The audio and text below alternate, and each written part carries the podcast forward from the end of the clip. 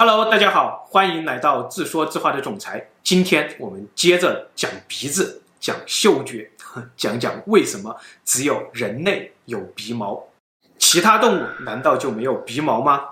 我相信，当你看到我这个标题的时候，一定会产生上面这个问题。这个问题就和我当年初次学到这个知识点时一样的愤怒。你瞎掰吧？怎么可能只有人类有鼻毛呢？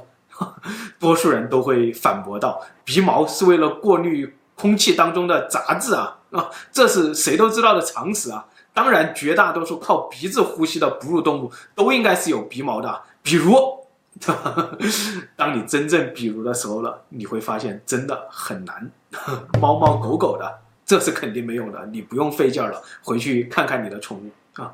猩猩、狒狒、猴子这类灵长目了，不好意思。”也没有一阵比如下来了，你会发现正常的陆生动物，它们大多是浑身上下布满了毛发，唯独鼻腔里是绝无毛发的。大象，呵，大象长长的鼻子里如果布满了像我们一样长长的鼻毛，那绝对是一个灾难呐、河马，它几乎就没有鼻子啊，但它的鼻子上面呢有一个特异性的盖子吧。可以盖住它的鼻腔，这样一个结构呢，很多就是海洋上的哺乳动物都会有，比如说海牛、海狮，海狮好像没有，后面我们具体讲啊。鲸鱼那个奇怪的长在背上的会喷水的鼻子，看起来就蕴藏着无限的奇迹啊，它依然是没有鼻毛这样一个奇迹的。所以人类的鼻毛用来过滤空气当中的杂质。这根本就是欺骗三岁小孩的常识骗局。你看，普天之下的飞禽走兽，遨游在海洋里的鲸鱼、海豚、海狮、海象啊，谁不是和人类一样呼吸着这个地球的空气了？那谁的鼻子里又有鼻毛了？他们难道都不用过滤空气吗？唯独几百万年前的人类就意识到了当今社会所流行的 PM 二点五。PM 十的危害吗？那鼻子究竟是用来做什么的了？对于这个问题的认知，我想我们可能都犯了一个以人为本的根本性错误啊！鼻子真的是用来呼吸的吗？除了人类，没有任何一种陆生动物会奢侈的把鼻子如此宝贵的器官定义为呼吸器官啊！鼻子当然是一个原感器官了。什么是原感器官？你一定没有听说过吧？嗅觉，人类的嗅觉真的叫呵呵呵了。如果动物们会说话，他们一定是议论纷纷啊。他们说什么呢？你看那个沙雕人类，长了一个那样的找死的鼻子，竟然还没有嗅觉，呵呵笑死我了，对吧？我们猫猫狗狗的嗅觉那可是原感啊，原感。什么叫原感？你看沙雕人类连什么叫原感都不懂，原感就是我们用来感觉十公里以外的气味或者危险的啊。最近有一个新闻很热门啊，就是说台湾的地震，有一只狗提前十秒就已经感觉到了危险，在它主人身边狂转，它的主人还一脸懵逼啊。这可能就是因为它的狗。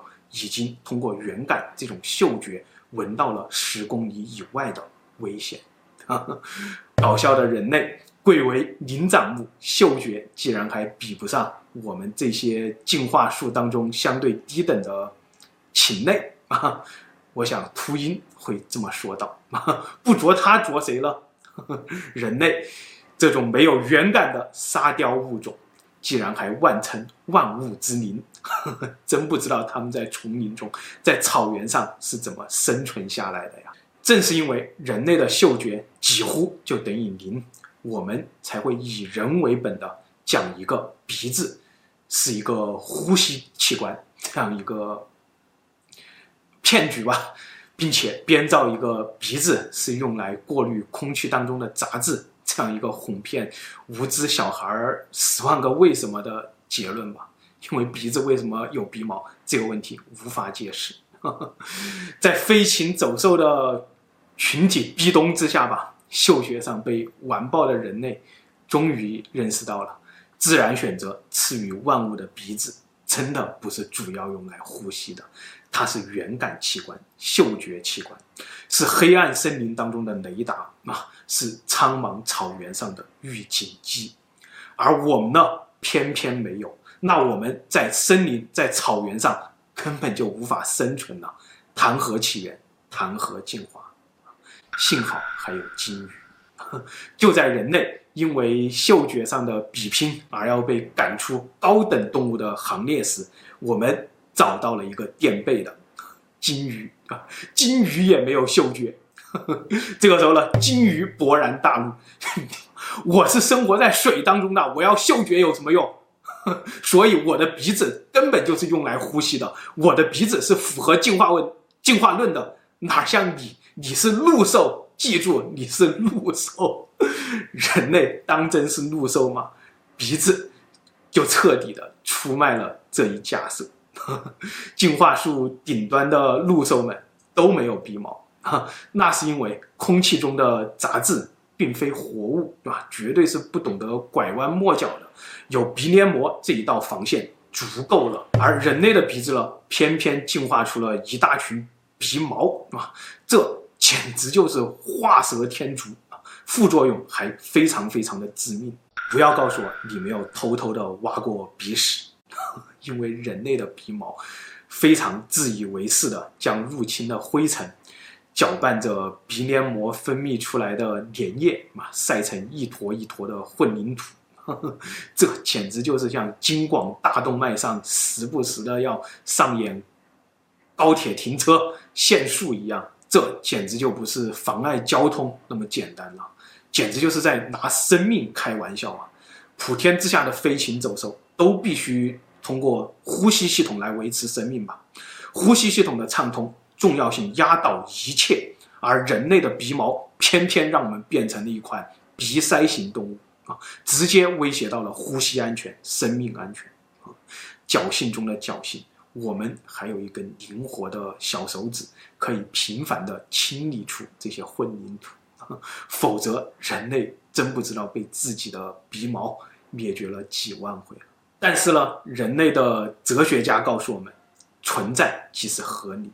那人类的鼻毛究竟有何种合理的存在之处呢？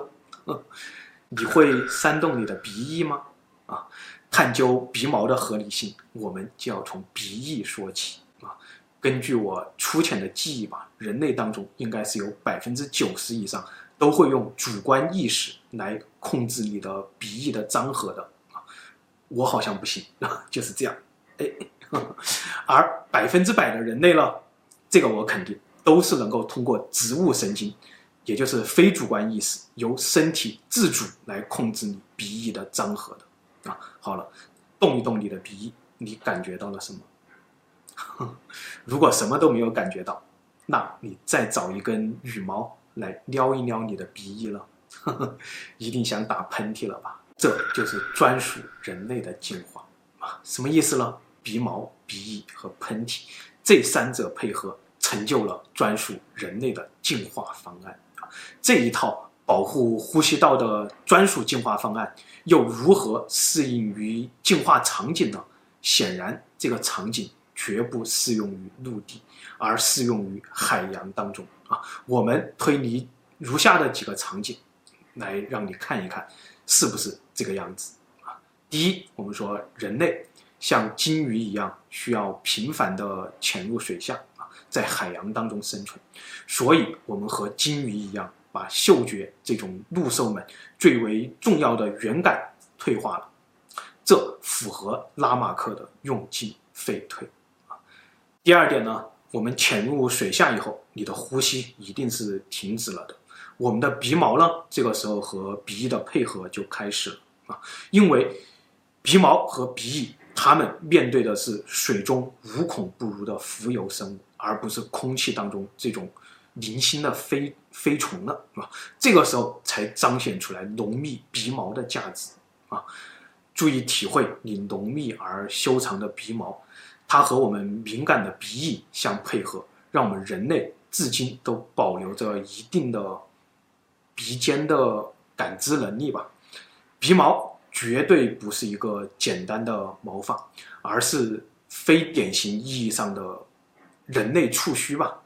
它具备典型的触须型敏捷的反应机制啊，能够激发你的鼻翼在必要时迅速的封死鼻孔啊。当然，今天我们的人类已经丧失了这种功能，但是我们依然可以通过鼻翼的植物神经控制来推测出，曾经人类确实拥有这样一项功能，是用来对付水中那些无孔不入的浮游生物的啊。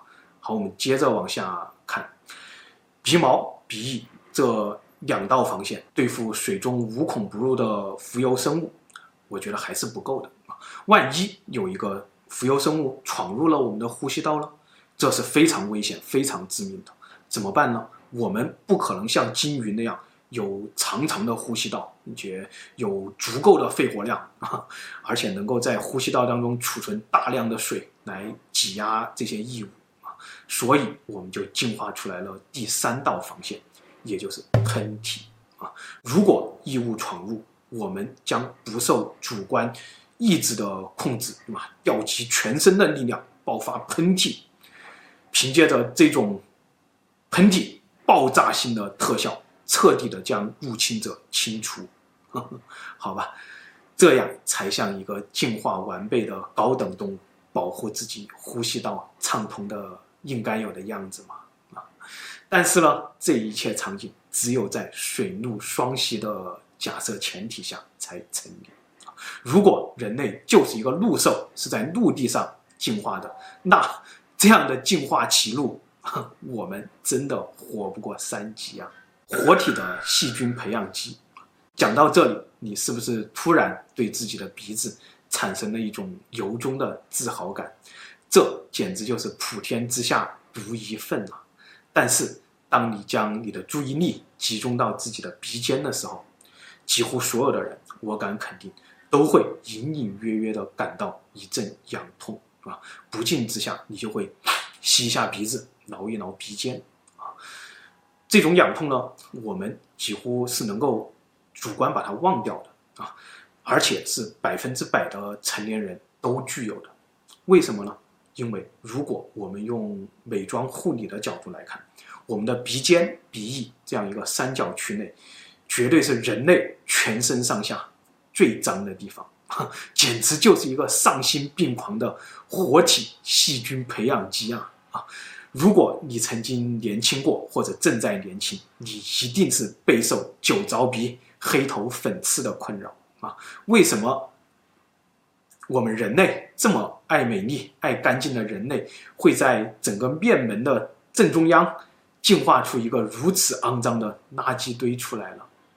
鼻尖区域毫不吝啬地分布了异常多的顶浆腺啊，就像中东的油井一样，时刻贡献着源源不断的原油啊，再配合着鼻翼的汗腺，它简直就像美帝一样啊，为这些中东的土豪们。保驾护航，为他们提供着水源，提供着现金流，发誓要把这样鼻翼三角区打造成一片富得流油的金三角。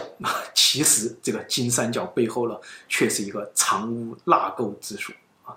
想想远古的人类，如果在炎热的大草原上进化时，热浪之下的油污三角区啊，艳阳之下的细菌培养基。呵 呵这简直就是自掘坟墓的设计啊！显然又是侮辱了达尔文和拉马克两位先哲呀。好了，我们今天的时间又到了，鼻子还是没有讲完，下一期我们继续讲我们的鼻子。谢谢大家。